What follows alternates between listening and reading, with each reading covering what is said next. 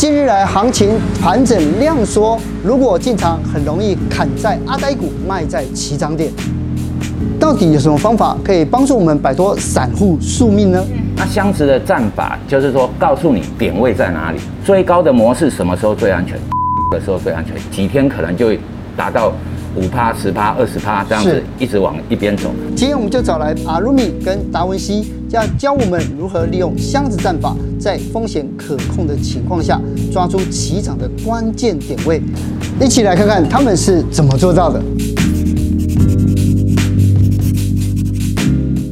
每一次阿鲁米大哥来跟我们聊天的时候啊，都是行大行情的时候，嗯，大涨或大跌这样子，或者看不清楚这样子哈。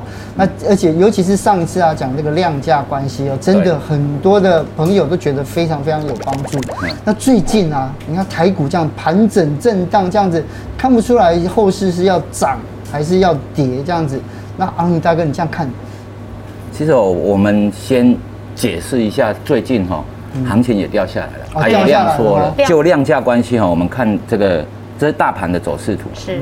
那我先解释一下，就是所谓的量价关系，走多头一定要有量，因为必须要有新的资金、新的参与者进来，也就是跟他换手，然后整体市场的市值才会增大。嗯。那我们看哦，在七八月份左右啊，六七八开始拉上去的时候啊，嗯，这高档震荡，然后。量一直都是五六千亿嘛，嗯嗯啊，像这个时候哈，我们可以怎么理解？就是说，当新的资金进来，而这个盘还上不去的时候，基本上就是高档，嗯，偏高的地方是。那当这个资金如果说因为有一些事事件，或者是说像现在呃国际上面说呃要升息啊，或者是说通膨啊，它整个资金。开始萎缩的时候，盘就会掉下来。所以最主要哈，我们再来看一下细节，就是说少了什么地方？少了什么？最重要的是航运。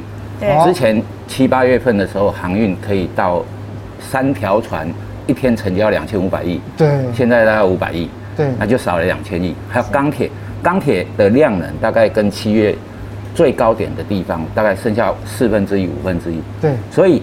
整个大盘如果把这两个族群扣掉，其实还 OK。嗯，所以我觉得这里量缩回档是一个算蛮健康的，是健康的回档，对，算健康的回档，对，还不至于说呃会有什么崩盘性的走法。但是哦，嗯，在操作上面而言却很困难。为什么？因为投机性的买盘不见了，哦，投机性的交易者不见了。是，那开始量缩的时候哈，这种鸡生蛋，蛋生鸡的问题。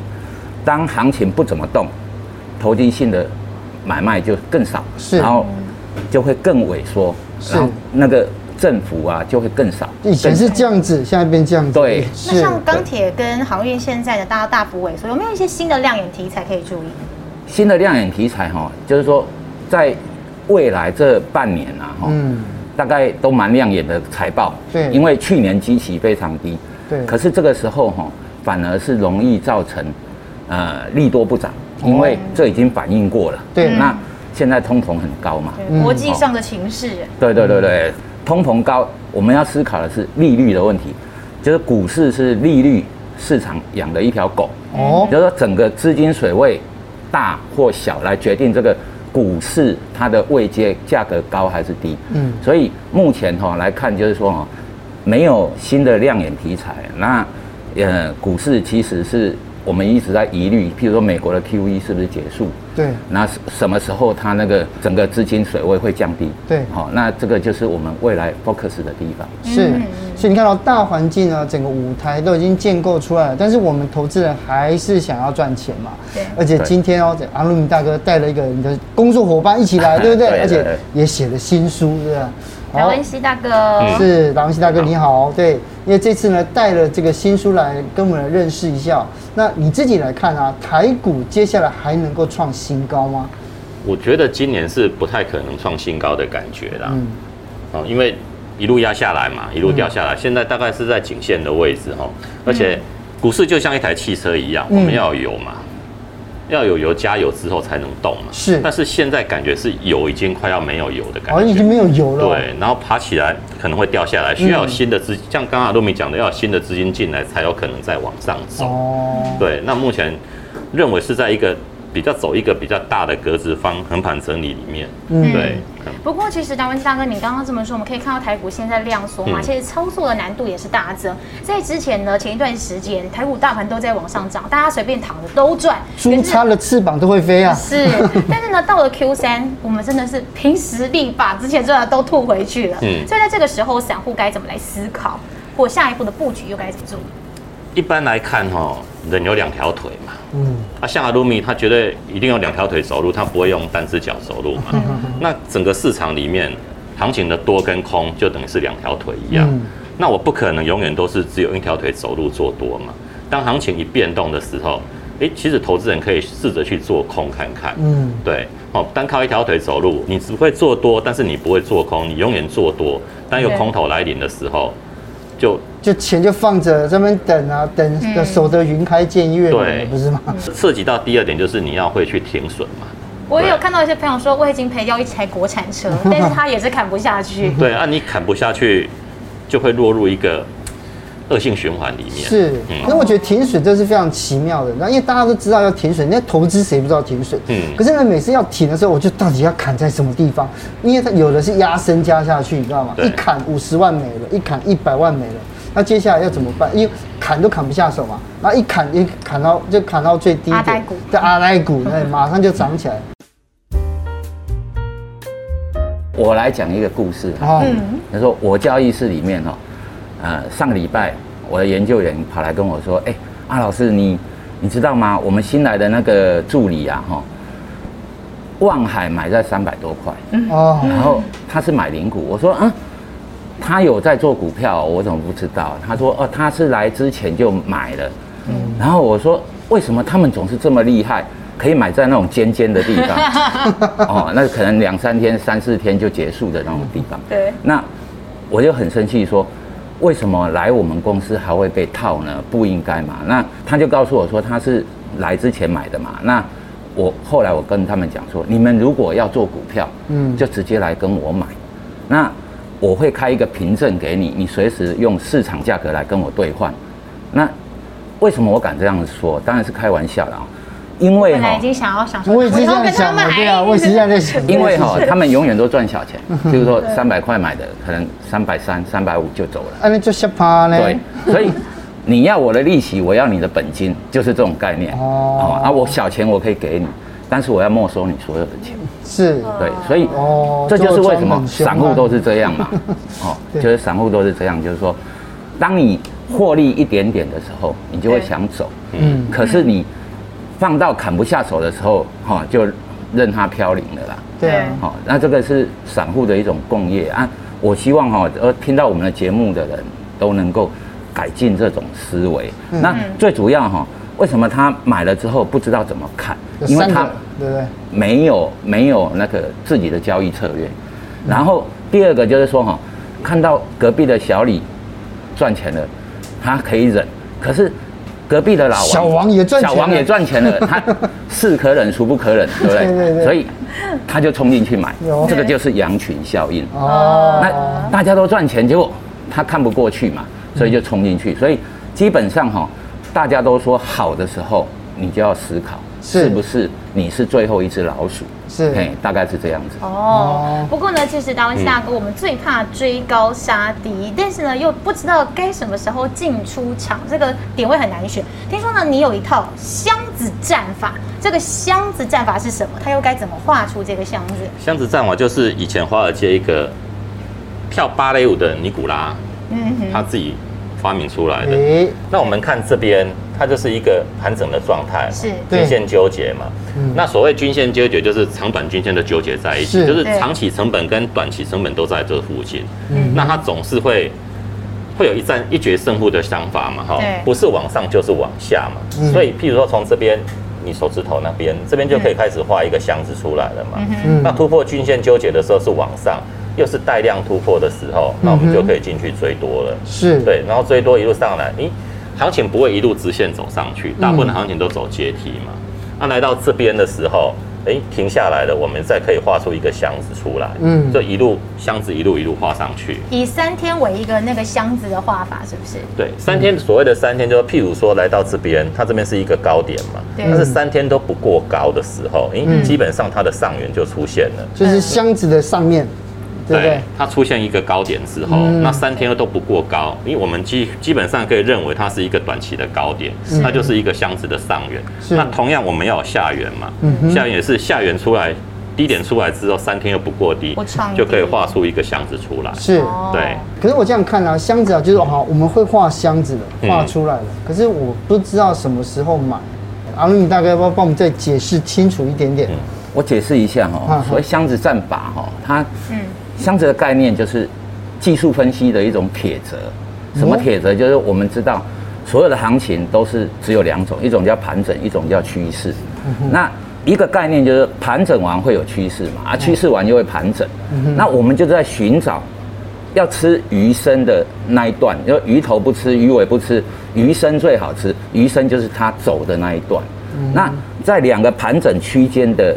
中间那一段最好吃，这是我们的概念。对，所以盘整区间，我们想办法把它找出来。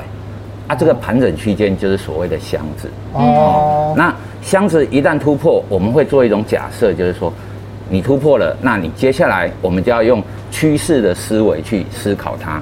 所以，当它突破的时候，我们去买进。啊，这个时候就是所谓的箱子的一个突破点。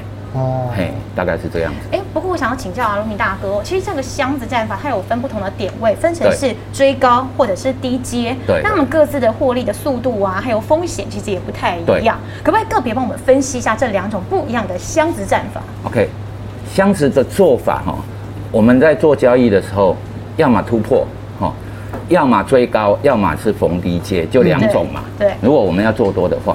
那追高的模式什么时候最安全？突破的时候最安全，因为我们要找一个点，那一个点就是说，希望它进去之后，它会趋势是延伸的，不断的往一边走。那这个时候突破点就是一个所谓的真正的参考点，因为这个时候我们认为盘整完要有趋势了，就是箱子突破要开始走波段了。那这个时候我们就趋势的做法，但是呢，突破的价格通常比较不好。好、嗯、啊，可是呢，它有一个优点，就是说效率的优点。因为既然是趋势盘，你就会延续嘛，会不断的走嘛，几天可能就会达到呃五趴、十趴、二十趴这样子，一直往一边走。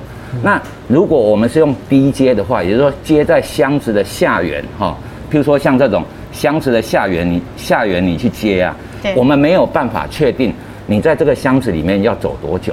嗯哼。但是呢，我们有一个价格优势。所以两种不一样的东西，就是说，一个突破追的时候，你价格是没有优势的，可是你却有效率的优势。嗯，好。但是你如果是逢低接的时候，在箱子的下缘逢低接，那你就有价格的优势。对。但是你不知道它要等多久，啊，甚至会往下破。但是如果往下破，你会很，你的停损会很小。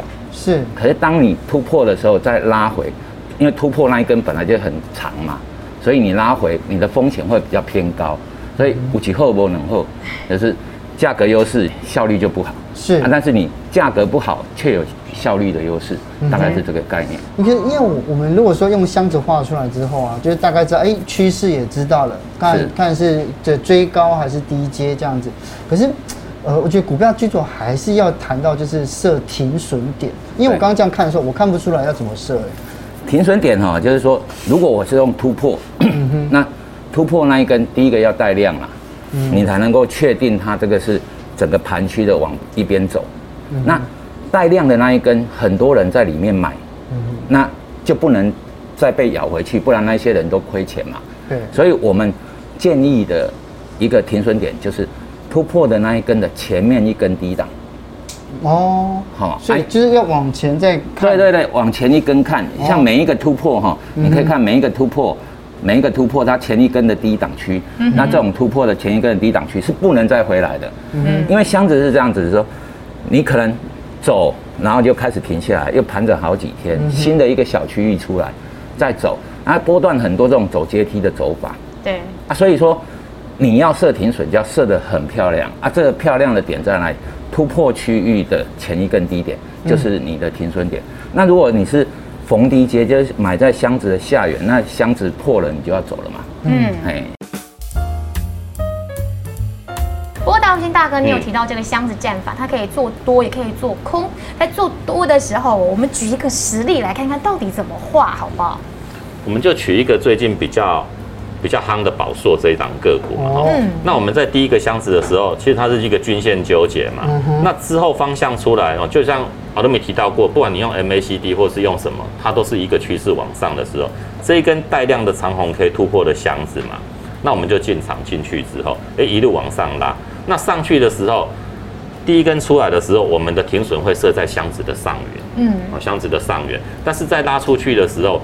我不会让我的获利吞死掉，我在在上面就是一个阿呆的嘛，嗯、对，所以我要设好我的移动停损。那我的移动停损就是每一根红 K 出来的下缘就当做我的停损点，哦，一路往上走哈，走到这边来看的话，突破出去了，我再往上面设了一根长红 K 设的停损点，就这一根黑 K 已经把我吃掉了，我就会把它停损掉了。是，那停损掉变成又画了一个箱子出来，等于是这一个箱子的获利我没有得到了。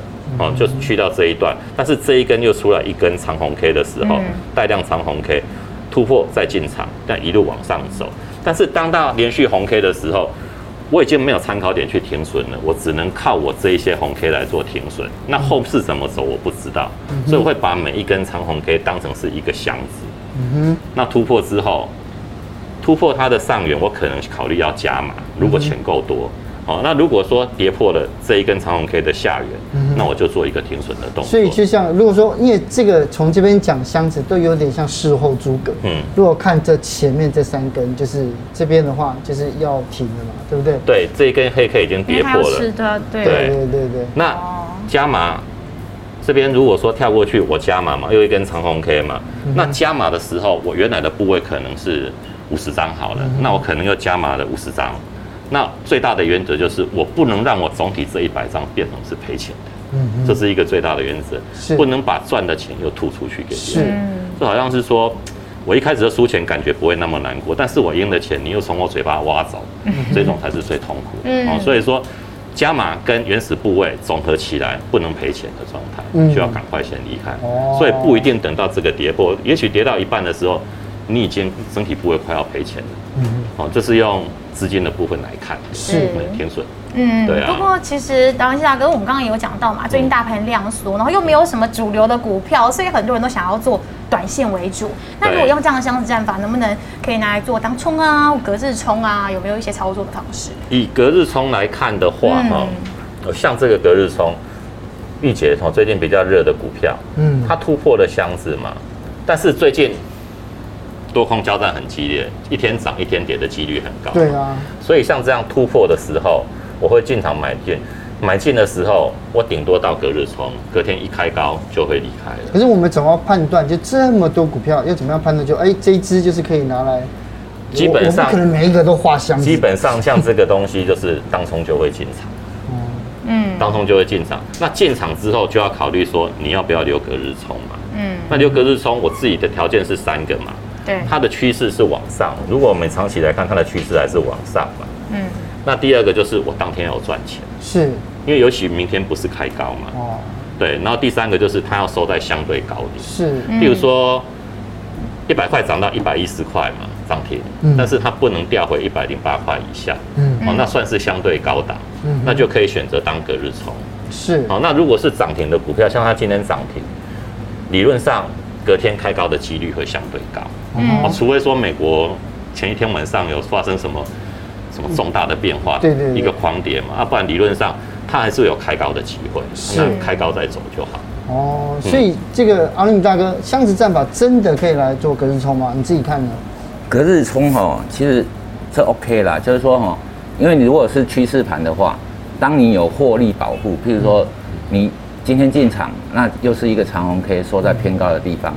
你已经有一个获利保护的时候，嗯、你就可以设设一个停损，因为既然是趋势盘，那它应该是会有群聚效应，对，红 K 红 K 红 K 啊，有一个回档这样子，嗯、所以你会看哈，趋势盘的时候大部分都是红 K，黑 K 也是都比较偏短。是。那我们的思维就是说，我进场之后，它如果是属于一个趋势盘，箱子是突破的，那有获利的保护之下，我可以用获利来当做我的风险承受。嗯哼。那用获利的，呃，牌桌上的赢的钱，再跟你赌一把。嗯哼。那赌明天的事情。是。那如果不是隔日冲，拿箱子战法做当冲呢？这个哈，就是说箱子战法哈，基本上是一个交易密集区。那有一个概念就是说哈，这个密集区最好有很多量在成交。哦，所以就选股的时候就先选量大的，不是量大的，而是周转率很高的。周转率很高的，对对对，因为高过多少才？如果是当冲的话，周转率哈，你可以用周转率排排名，因为周转率随着市场变化不一样，量。大盘六千亿的时候，每一只周转率都很高嘛。那有超过百分之百的一个公司，今天倒过来倒过去。嗯、那周转率高的时候，代表一个概念，就是它的振幅会很大。那我们在开盘那附近，比如说开盘前半个钟头，它成交量很大的时候，我们把它当做一个交易的密集区，把它弄成一个箱子的概念。嗯、那如果今天在这个密集区有往一边倾斜的时候，譬如说。开始涨上去了，突破这个九点半之前的一个 range，那我们就假设今天这个是多头，嗯哼，那它今天收盘应该是一个红 K，那我就可以进去尝试。那因为密集区就很多人在这里买卖嘛，嗯，那如果说我在突破这个区间，我进场去做多的时候，我的停损就很好设，就是这个密集区大家赔钱的时候我就走啊，所以。停损会很好设，我们哈做交易最主要的一个概念就是说，实现一个赚大赔小的概念。那我们要善设这个停损。那如果说今天是对，是一个长红 K，那我们就可以思考要不要隔日冲。啊，所以说箱子在短线分时走势的用法，最主要还是来自于它的交易密集区的一个概念。哈，在九点半之前或者是十点之前。它可能震荡走走出一个小 range，那以这个 range 当做一个是箱体，那看它往哪边走，嘿，这样要还要请达文西大哥教我们哦，那箱子战法要怎么样做当冲？譬如说以这张图来看好了，当中阿鲁米提过交易密集区嘛，那我们过去的时候，你当然是做多嘛。那我们刚刚提到的停损的观念嘛，其实散户最难的就是他们抓的停损点。嗯，那以这个停损点来看，拉出去的时候，以我来做的话，我的停损点会守在箱子的上缘嘛。嗯，好，那上缘上去之后，因为均价线慢慢往上走的时候，均价线已经超过它的上缘，其实停损点就可以设在它的均价线附近。对，好，这是一个利用的地方。那另外最慢的停损点就是。跌破开盘价的时候，因为跌破开盘价代表我红 K 已经变成黑 K 了嘛。嗯，对，这是一个停损点。对，那当中最主要是流动性的风险嘛。嗯，成交量又够大，我今天去买了矽力矽力 KY，它成交量只有五六百张，那我可能我的停损停利可能就要不好出场了。对，对啊，对啊。所以，嗯，当中大概是选择周转率高，振幅够大，嗯哼，然后成交量要大。那我基本上我的成交量是算。一万张以上，一万张以上，哦，其实还还蛮多，一万张以上，是是是，对，大概是取这一些东西，对，嗯，那阿鲁米大哥你怎么看呢？就是箱子战法学会之后，散户怎么可以靠这个来一招半式走天下？因为哦，箱子战法是这样子，就是说我们做交易的人哈，主要在交易上面有两个点，一个就是方向，一个就是点位。那方向呢，我们可以用均线。甚至 MACD 任何一个你所熟悉的东西，那因为判断方向的一个概念很多种嘛，所以这个就不先先摆一边。假设它是在均线上面或者均线往上走，那我的认定就是这个走势会往上，那方向出来了。接下来难以选择的就是点位，嗯，那箱子的战法就是说告诉你点位在哪里，你应该逢低接的时候应该接在箱子的下缘。